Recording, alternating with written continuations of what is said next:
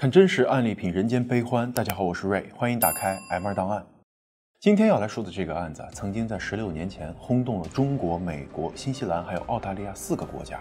不仅因为案件的凶手手段残忍，更因为他还是一位驰骋江湖的武林大师，号称是武士太极掌门人。如果放到金庸笔下，就像是张三丰嫡系传人，八大门派都要跟他结交，与有荣焉的那种。可是啊。就是这么一个太极天王的狠角色，却用绝世神功打死老婆，畏罪潜逃，还因此成了追逃节目《美国通缉犯》中第一个华人主角。事情到底是怎么发生的呢？让我们走进今天的杀妻者——太极天王。事情啊，是从一起儿童遗弃案开始的。二零零七年九月十五日早上，澳大利亚墨尔本。南十字火车站的一处手扶电梯口，出现了一个身穿红衣、齐耳短发的小女孩。她看上去啊，只有两三岁左右，身边既没有跟着大人，也没有任何行李，在人来人往的火车站非常引人注目。周围都是陌生人，小女孩哭了起来，嘴里喊着“妈妈”。一对老夫妻见状，叫来了火车站的工作人员。工作人员发现啊，这个孩子啊，听不懂英文，就连自己的名字都说不出来。他全身上下更是连一张纸片都没有。只能通过他红色外套的品牌名字 Pumpkin Patch 临时叫他小南瓜。火车站里的广播很快响起，呼唤小南瓜的家人赶紧过来认领孩子。工作人员也调出了车站监控，结果发现有一名拖着行李箱的黑衣男人曾牵着小南瓜的手出现在了那个电梯口，弯腰跟孩子说了几句话以后，丢下他头也不回的走了。于是火车站以疑似遗弃儿童报警。墨尔本警方对这个来历不明的孩子也一筹莫展，只能用一些简单的识字卡片跟他进行交流。结果，孩子在一堆卡片中挑出了爸爸妈妈、汽车、飞机等几张。不过，这对调查也没什么帮助。当天晚些时候呢，警察把女孩的照片公开给媒体，希望借助新闻和网络找到相关线索。几个小时后，一个汽车旅店的老板报告，头一天晚上监控里的黑衣男子带小女孩登记入住。说带女儿啊来墨尔本旅游散心，今天一早退房离开了。另一个旅行社的工作人员也提供线索，说这对父女啊前一天过来咨询过，父亲呢一进门就指着地图上的南非，说啊要订一张去那儿的单程机票。在得知最近一班去南非的飞机是在三天后才起飞啊，男人表现的有点失望，然后又问起了加拿大和英国。之后的半个小时里，他几乎是把对新西兰免签的国家都问了个遍。感觉他根本就不 care 去哪儿，而是想要尽快离开。查询了一大通，男人最后敲定了第二天中午飞往美国洛杉矶的一班飞机，但他只给自己买了一张票，没有给旁边的小女孩买。因为这番操作啊不同寻常，所以旅行社员工对他印象很深。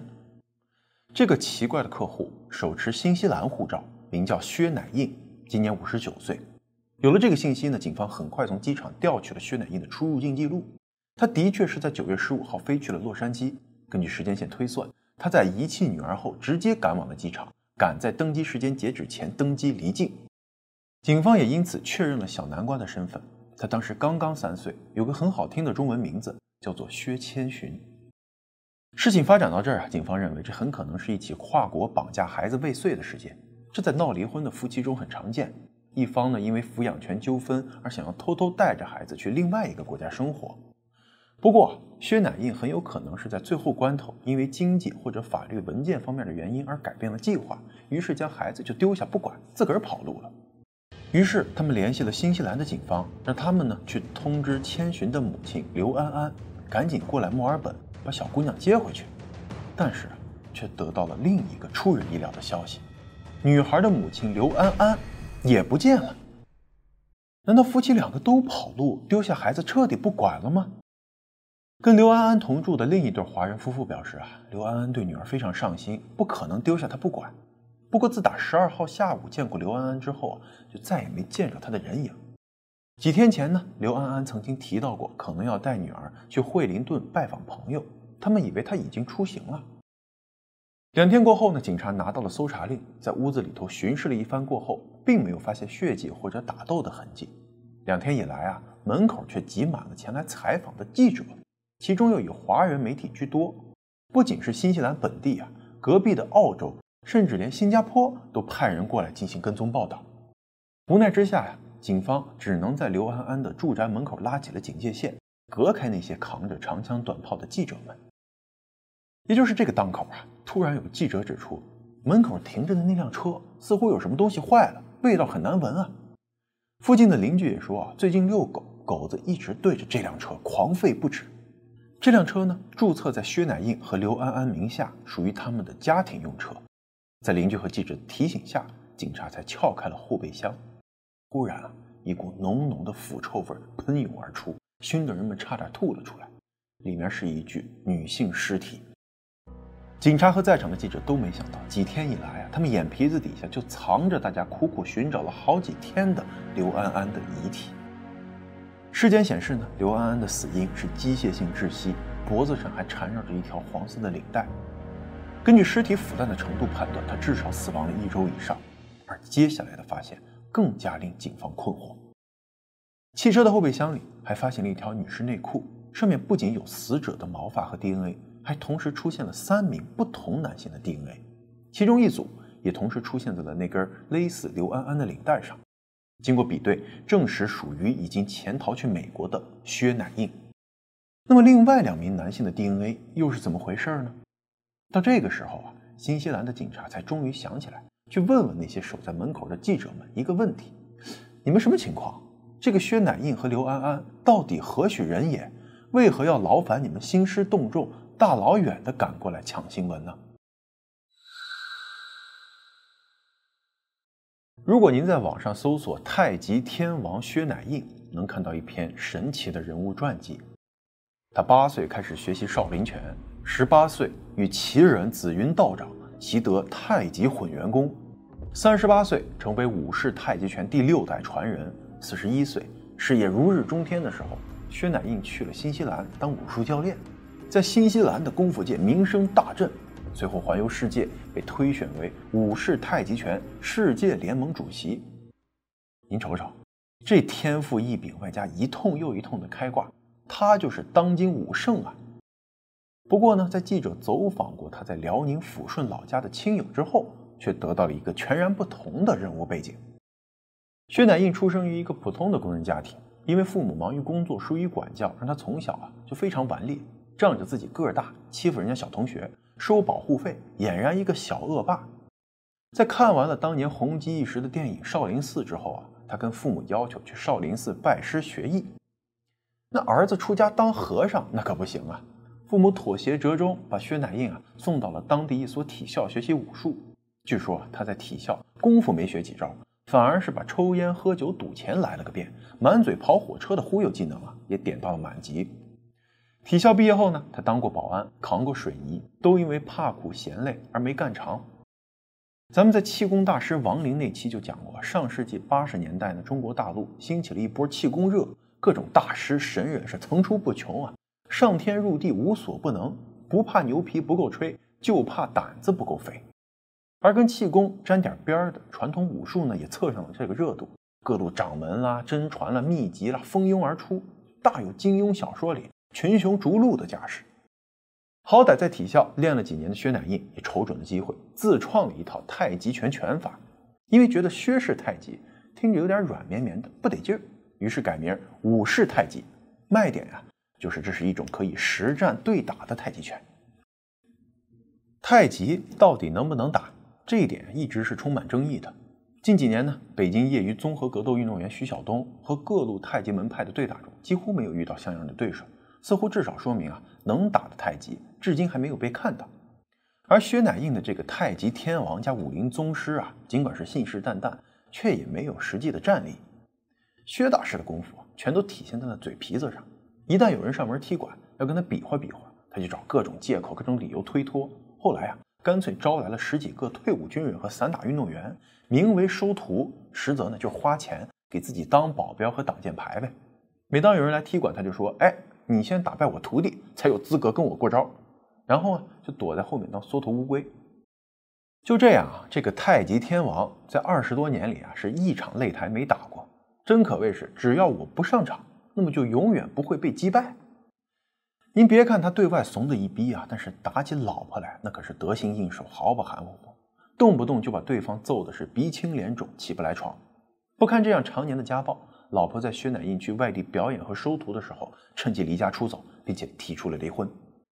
薛乃印得知后暴跳如雷，在进行婚姻调解的过程中就没管住自己的拳头。可是这回啊，他被居委会和妇联的几个老大妈团团围住，挠了个满脸花。武林宗师被一群居委会大妈给揍了，这事儿很快就传了开来。薛乃印的很多弟子也因此纷纷离他而去，表示丢不起这人呢。随后啊，老婆也跟他彻底离婚。啊，这一系列的打击啊，让薛乃印萌生了离开中国、换个地方继续忽悠的念头。选来选去，他最终把目标就定在了新西兰。薛乃印具体是如何去往新西兰，又如何定居的？实际情况呀，不像传记里吹嘘的那么高大上。根据后来法庭公开的材料呢，他其实是通过旅游签证入境，随后以宗教自由受到迫害为理由，给自己申请了政治庇护。在拿到了永居之后呢，就开始开班教老外打太极拳。因为的确会吹牛，外加擅长包装自己，他很快啊又以弘扬中国武术为幌子，满血复活了，号称自己有内力，能隔山打牛，跟咱们啊闪电五连鞭的马保国是一个路子。凭借着脸皮厚、会忽悠这两大法宝呢，薛乃印的武馆一开张就非常红火。尤其是那些外行看热闹的洋弟子们，更是把他看作是有神秘力量的东方武术大师啊，心甘情愿地奉上时间和钞票。尝到甜头的薛乃印呢，再接再厉，给自己出书、出 DVD。初中文化的他呢，还在奥克兰开办了一份名叫《唐人街》的中文报纸，上面吹嘘他的那篇神文啊，就头版头条的刊登在了这份报纸的创刊号上。如此大力宣传，外加人傻钱多。据说啊，薛乃印最多的时候有五百多名弟子，开了三家分号，年收入过百万。从唐人街的分租小公寓搬进了独栋别墅。不过呢，网上也有报道说是另外一个版本，说他从来没收过几个徒弟，也没赚到什么大钱，成功呢只是一种自吹自擂，给自己脸上贴金的把戏而已。无论如何吧，生活安顿下来的薛乃印给国内的大女儿薛娇办理了留学手续。可是由于长时间父爱的缺失，以及童年母亲被家暴留下的阴影，父女二人的关系非常紧张。在一次激烈的争吵之后呢，薛乃印更是开车把十九岁的女儿送到最近的长途客车站，让她自己搭车回学校，全然不顾当时正值深夜，而女儿身无分文。好在当时女儿得到了好心人的帮助，在妇女救助站住了两天，安全返回了学校。但是这次以后啊，女儿跟薛乃印再无往来。这或许也能解释了他后来在火车站扔掉小南瓜是多么的轻车熟路。原来之前就已经丢过一次闺女了，经验丰富，也毫无心理负担。薛乃印就是这么一个人品低劣、功夫拉垮、满嘴谎话、一脸横肉的油腻家暴男，跟那个传记里头仙风道骨、行侠仗义的武林高手可谓是判若两人。时间来到二零零三年。这一年啊，薛乃印的事业开始断崖式的走低。先是那份《唐人街》报纸，因为内容空洞、言之无物，市场遇冷，不仅销量大减，广告商也找不到了。报纸啊，很快就沦落到当做个厕所读物都被嫌弃的地步。薛乃印呢，在接连亏损了八十多万后，不得不关闭了报社。而这个时候啊，他偏偏又传出了性骚扰女弟子的丑闻。虽然这事后来和解了，但是他不仅赔进去了一大笔钱。还严重影响到了武馆新一届的招生啊！眼看着这个给他带来大量财富的聚宝盆到了入不敷出的地步，无奈之下，他只好将自己住的那栋别墅分割出了若干个小间进行出租，补贴日渐拮据的生活。而在这些租客中呢，有一个叫做刘安安的年轻女留学生。刘安安啊，来自湖南长沙，这个香妹子肤白貌美，非常引人注目。她本来学历不太高，于是啊，先申请了一间语言学校。想过了雅思再进入大学，结果不幸遇到了黑中介，打乱了原来的计划。雅思没过，上大学没谱，房子到期不能续租。在这么个背景之下呀，刘安安看到了薛乃印的招租启事，于是啊，他们的人生有了交集。两个人从相识到交往，最后结婚的过程，我们无从得到更多的详情。但是可以想象，一个在异国他乡举目无亲，又遇到诸多困难的年轻女生，遇到了一个有房有车有身份。还有想法的油腻中年男，无论是薛乃印把刘安安 PUA 到手，还是双方各有所图、各取所需，一切都显得顺理成章、水到渠成。二零零四年呢，两个人结婚，半年后就生下了女儿。刘安安给孩子起名为薛千寻。从这个名字啊，我们还是能看出来，刘安安是一个内心对爱情和未来生活充满着美好向往、颇有些浪漫情怀的文艺女青年，与胸无点墨、举止粗鲁的武夫薛乃印完全是格格不入啊。未来的生活矛盾可能无法避免。那个时候呢，网络刚刚开始普及，刘安安也成为了第一批在网上写博客的人。他以“彼岸花”为网名呢，发表了“亲爱的，你怎么不在我身边？红尘多可笑，痴情最无聊”等文章，再配上自己的美照，塑造自己的网络形象。不过他可能是觉得薛乃印的尊容实在有点拿不出手，在博客上啊，从来是只放自己和孩子的照片。也许是小娇妻若隐若现的冷落和疏离刺激到了薛乃印。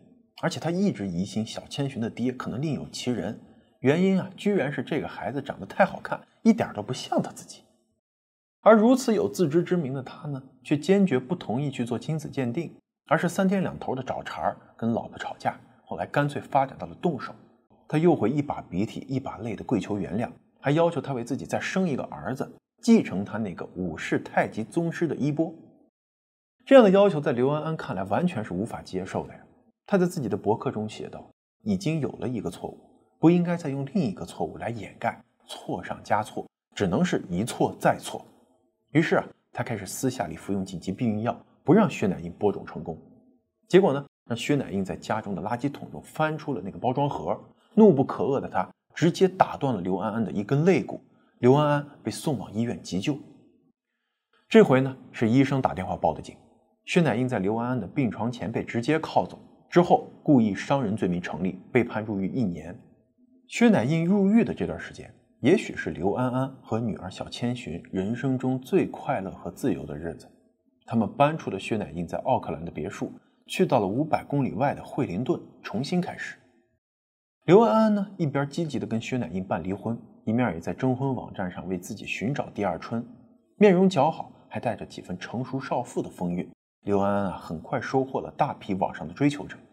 他从里面挑选了一位同样生活在惠灵顿的华人画家，此人风度翩翩、浪漫风趣，不管从哪方面啊，都能甩那个准前夫薛乃印几条街。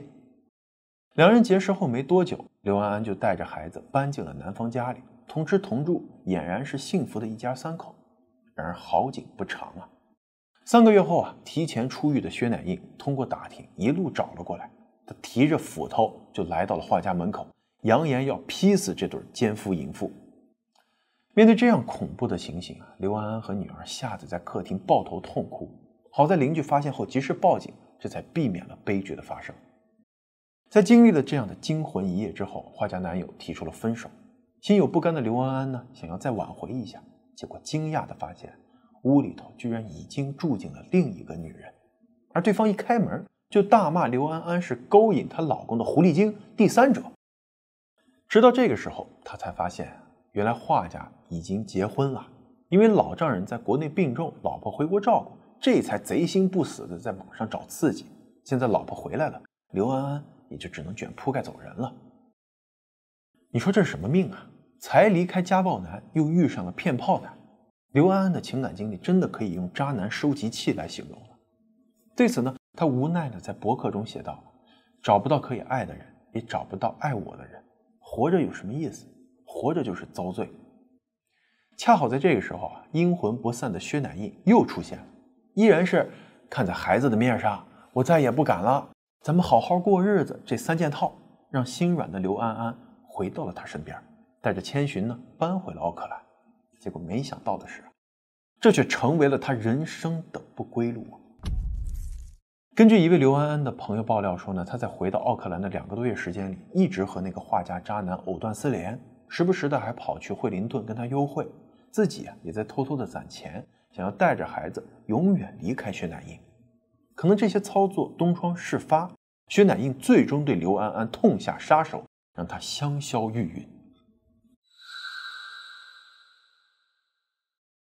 在确认了薛乃印逃到美国之后，新西兰警方向 FBI 提出了协助抓捕的要求，并且联系到了大火的吉凶电视节目《美国通缉犯》。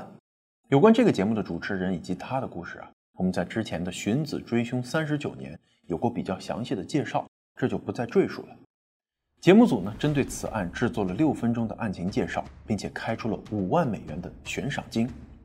而且呀，他们还针对性的在全美几家最大的华人报纸上用中文刊登了通缉令，配以薛乃印的照片。因为听说薛乃印是个功夫大师啊，所以不管是报纸呢，还是电视上，都强调说此人极度危险。出于自身安全的考虑呢，在发现他行踪第一时间啊，你要报警，不要贸然行动。结果几天后啊。就有人在距离洛杉矶三千多公里外的亚特兰大发现了薛乃印的踪影。起因呢是六个在中餐馆打工的华人聚在一起，大家周末聚餐。他们平时呢是在后厨帮厨，也会兼职送送外卖。吃吃喝喝，酒过三巡之后啊，突然有人瞥见了用来铺桌子的那张报纸，有张看着特别眼熟的脸。仔细端详之下，哇塞，这不就是住我家楼上的老唐吗？这个老唐啊，一个多月前从西海岸过来讨生活，据说啊是一个按摩推拿师，多年工作小有积蓄，想在本地买个小生意，还说自己会点功夫。想到这儿啊，他赶紧翻出手机里面几天前刚跟老唐照的一张合影，让朋友们也过来帮忙看，结果都觉得这老唐就是薛乃印啊。几个人商量来商量去，觉得还是报警比较好。于是呢，他们拿着那张中文报纸来到了附近的警察局，结果没想到，在美国报警也是件很难的事情。几个人呢都是在唐人街打工，英语基础基本为零，比划了半天啊，都没办法让接待的警察了解发生了什么。最后啊，他们只好指着报纸上薛乃印的照片，用中文大喊：“他是杀人犯！”可是看不懂又听不懂中文的警察是一头雾水，无奈之下呀。警察建议他们现场拨打九幺幺，看看那头啊能不能给找个中文翻译。电话接通后啊，几个人中文化程度最高的吴姓小哥用自己全部的英文词汇量憋出了一句话：“No English, speak Chinese。”又等了老半天呢，那边终于找来了一个翻译。在听明白了几个人的意思以后，他答应转告那个当班的女警。一行人哪能就这么算了呀？趁这个翻译还在连线，赶紧说他们可以在明天早上十点。就把这个薛乃印啊约到一个加油站，如果警方在附近埋伏，肯定就能把他抓捕归案了。结果不管这帮人说的如何激动，对方却是一副慢吞吞、不温不火的样子。只见那个女警呢，打开了电脑，在数据库中搜索薛乃印的通缉令，结果找了半天，薛乃印的照片没找着，反而是找到了刘安安和小千寻的照片。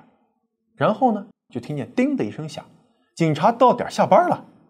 一行人呢，就这么眼睁睁地看着那个女警收拾好桌子上的东西，关上电脑，临走前呢，还不忘说一句：“Very good, good, good 个屁呀！”几个小哥看到这个情形是欲哭无泪，气炸肺啊！感情俺们之前沟通了半天都白费了。美国警察看起来是指望不上了，要么干脆咱们自己动手吧。第二天啊，他们以一个朋友有按摩执照，想要谈合作为名，打电话呢把薛乃印给约了出来。可能是知道自己已经被跨国通缉啊，薛乃印非常谨慎，在反复改动了好几个见面地址之后，最后同意在楼下齐金波的家里头见面。结果一进门，看见一屋子人，薛乃印马上就意识到发生了什么，转身想跑，结果发现被堵了门。一帮人一拥而上，扭胳膊的扭胳膊，抱腿的抱腿，把功夫大师摁在地上是一通摩擦，然后啊打电话报警。为了防止薛乃印给跑了。还扒下了他的裤子和鞋子，用皮带和鞋带呢将他五花大绑。又等了快半个小时，警察们才姗姗来迟。在验明了嫌犯正身之后呢，美国通缉犯节目组履行了承诺，把五万块的奖金发给了这六个小哥，而新西兰警方也奖励了他们一万块。在抓捕薛乃印的过程中，刮伤了出租房的墙壁，他们在领到奖金之后，还主动赔偿了房东两千块钱。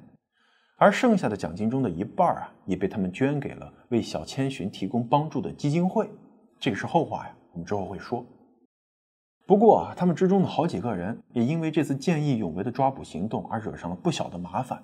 因为是没有合法身份的黑工啊，几乎是在报道发出的同时就被移民局给找上了门，表示一码归一码，该遣返呢还是得遣返。